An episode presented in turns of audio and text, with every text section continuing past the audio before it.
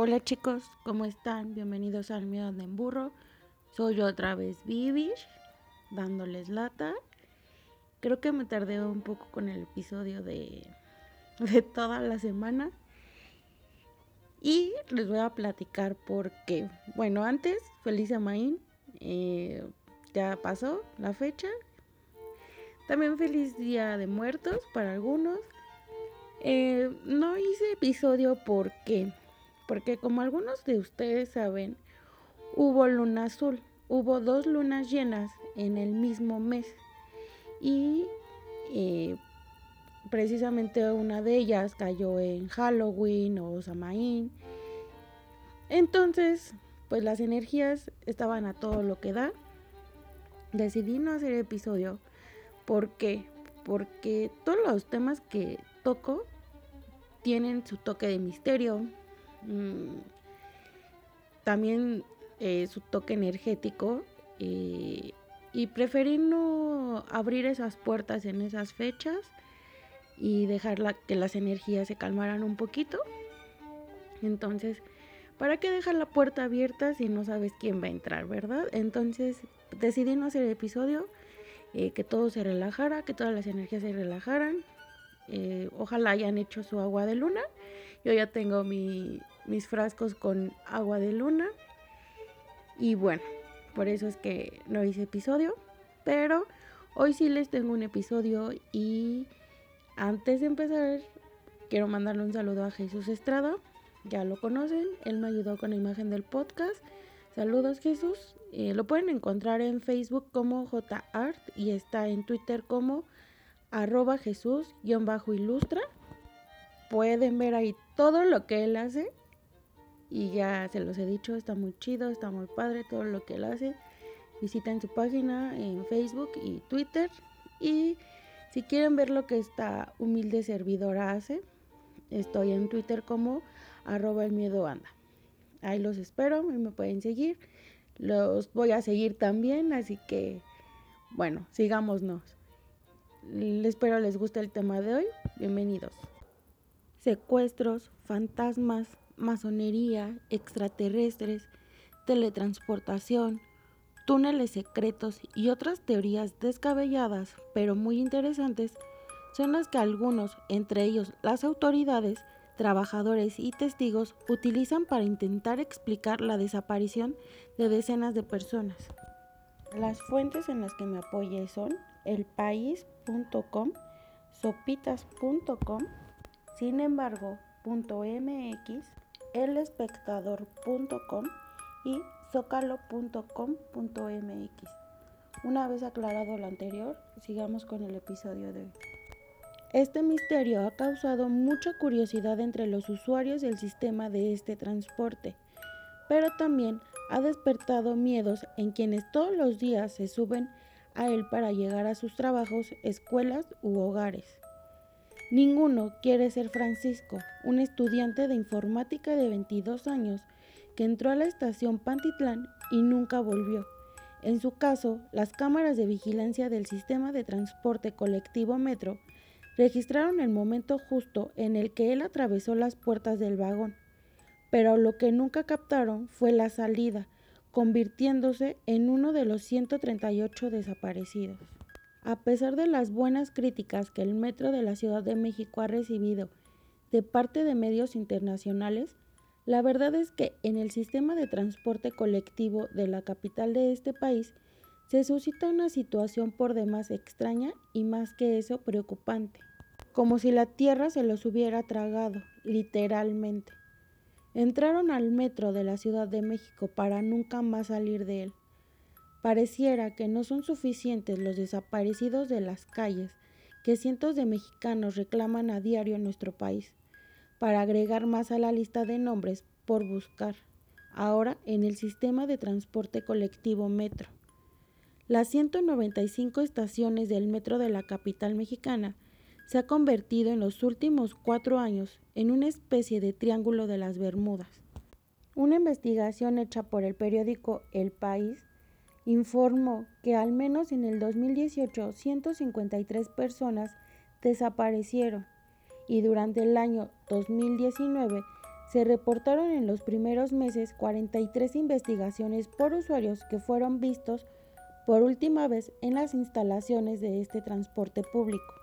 La Procuraduría General de Justicia Capitalina declaró para este periódico que el 65% de esas investigaciones se cerraron rápidamente cuando los supuestos desaparecidos volvieron a aparecer. El otro 35% Implica, sin embargo, que al menos 15 usuarios no han vuelto a ser vistos y se han sumado a la lista de los 138 que desaparecieron en la red del metro mexicana entre 2015 y 2017. Y es que la investigación realizada por el periódico El País fue quien informó que en los últimos cinco años han desaparecido al menos 153 personas y estas fueron vistas por última vez en una de las 195 estaciones del metro de la Ciudad de México. Una chica de nombre Graciela contó a esta publicación internacional que en la estación del metro Chabacano, cinco hombres y una mujer intentaron arrebatarle a su pequeña hija, esto cuando volvía de una consulta médica. Lo peor es que te dicen que como hay mucha gente, eso no puede pasar ahí, indicó Graciela. Y una de las cosas que no han ayudado a la localización de la gente desaparecida es que no se ha podido iniciar una investigación formal, porque no hay ninguna denuncia oficial por secuestro o intento de secuestro, y esto lo aseguró un portavoz de la Procuraduría al periódico El País, ya que sin eso no se sabe si existe actualmente una red criminal relacionada con secuestros dentro del metro. Las cámaras desgraciadamente no cubren todas las estaciones como para que podamos hacer un seguimiento. Se sigue investigando lo que sucedió con Graciela, admite un portavoz de la Procuraduría. Y es que el problema fundamental que enfrenta el órgano judicial capitalino, según explica, radica que a pesar de tener conocimiento de varios casos de un supuesto secuestro, no se ha podido iniciar una investigación correspondiente porque no existe ninguna denuncia oficial. Hasta que esto no suceda, no podremos determinar si existe o no una banda criminal detrás de las desapariciones. Le pedimos a aquellos que hayan sido víctimas de estos hechos que lo denuncien, declaró el portavoz de la Procuraduría. Y es que, con el alto nivel de impunidad que rodea a la justicia mexicana, denunciar cualquier delito se ha convertido en un desafío y ese es el caso de Graciela, que optó por no acudir al Ministerio Público porque no quería que quedaran sus datos registrados. Tuve una mala experiencia con eso hace algunos años. Tras denunciar un robo, la familia del asaltante consiguió sus datos y fue a su casa a pedirle que retirara la denuncia. Y bien chicos, ¿qué les pareció el tema? Eh, es muy interesante, tiene su toque de misterio y si les gusta investigar, busquen en YouTube videos sobre gente desaparecida en el metro, grabaciones reales. Y hay videos donde sí se ve que la gente entra, pero no sale del vagón. Y bueno, a mí me causa mucho miedo eso. Creo que por eso dejé de utilizar ese medio de transporte, porque me da mucho miedo. Y ya me habían pedido que hablara sobre este tema, pero creo que es un tema muy delicado, muy sensible y no voy a incluir o no incluir eh, relato por lo mismo, por respeto a las personas que están desaparecidas y a la familia. No voy a incluir relato, pero tengo películas. La primera película se llama Carne Cruda, es de 1972 terror y misterio. Esta película dura una hora, 28 minutos. Y aquí eh, el metro de Londres se convierte en una escena de terror cuando una mujer es secuestrada por un caníbal subterráneo. Veanla, es muy buena la peli, demasiado. Si quieren andar con esos traumas cuando entren al, metro, véanla. Eh, la segunda se llama El tren del terror. Dura una hora. Este, 37 minutos, es de 1980 y esta es de terror y suspenso. Aquí en un tren nocturno viaja un grupo de estudiantes de medicina y está disfrutando de la última gran fiesta que van a tener antes de su graduación. pero a bordo viaja un asesino en serie que comienza a masacrar a cada una de sus víctimas. Veanla, es muy buena la peli.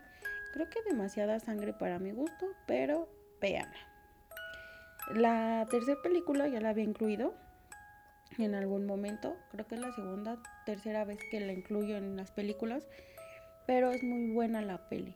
Se llama Aullido, es del 2015 y es terror, suspenso y comedia. Dura una hora 29 minutos.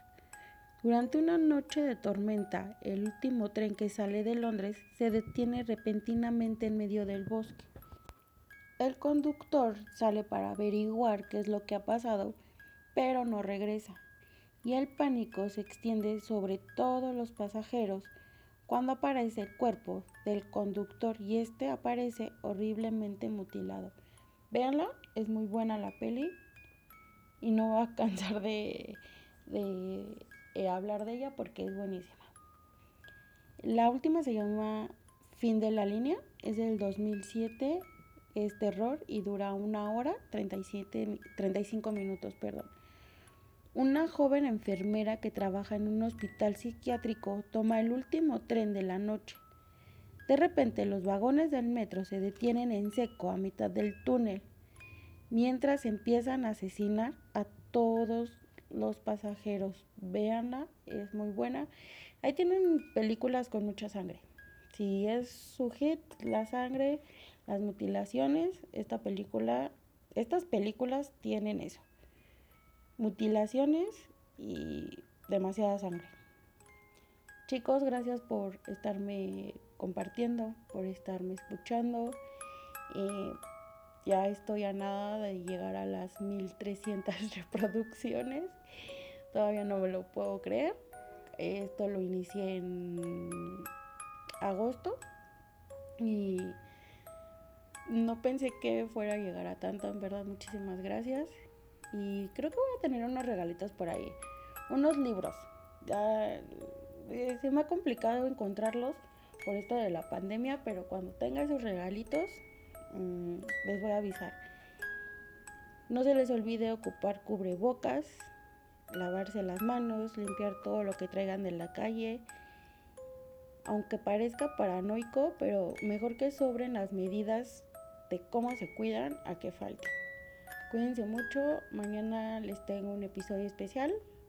Es una sorpresa y gracias por escucharme. Los quiero, besitos.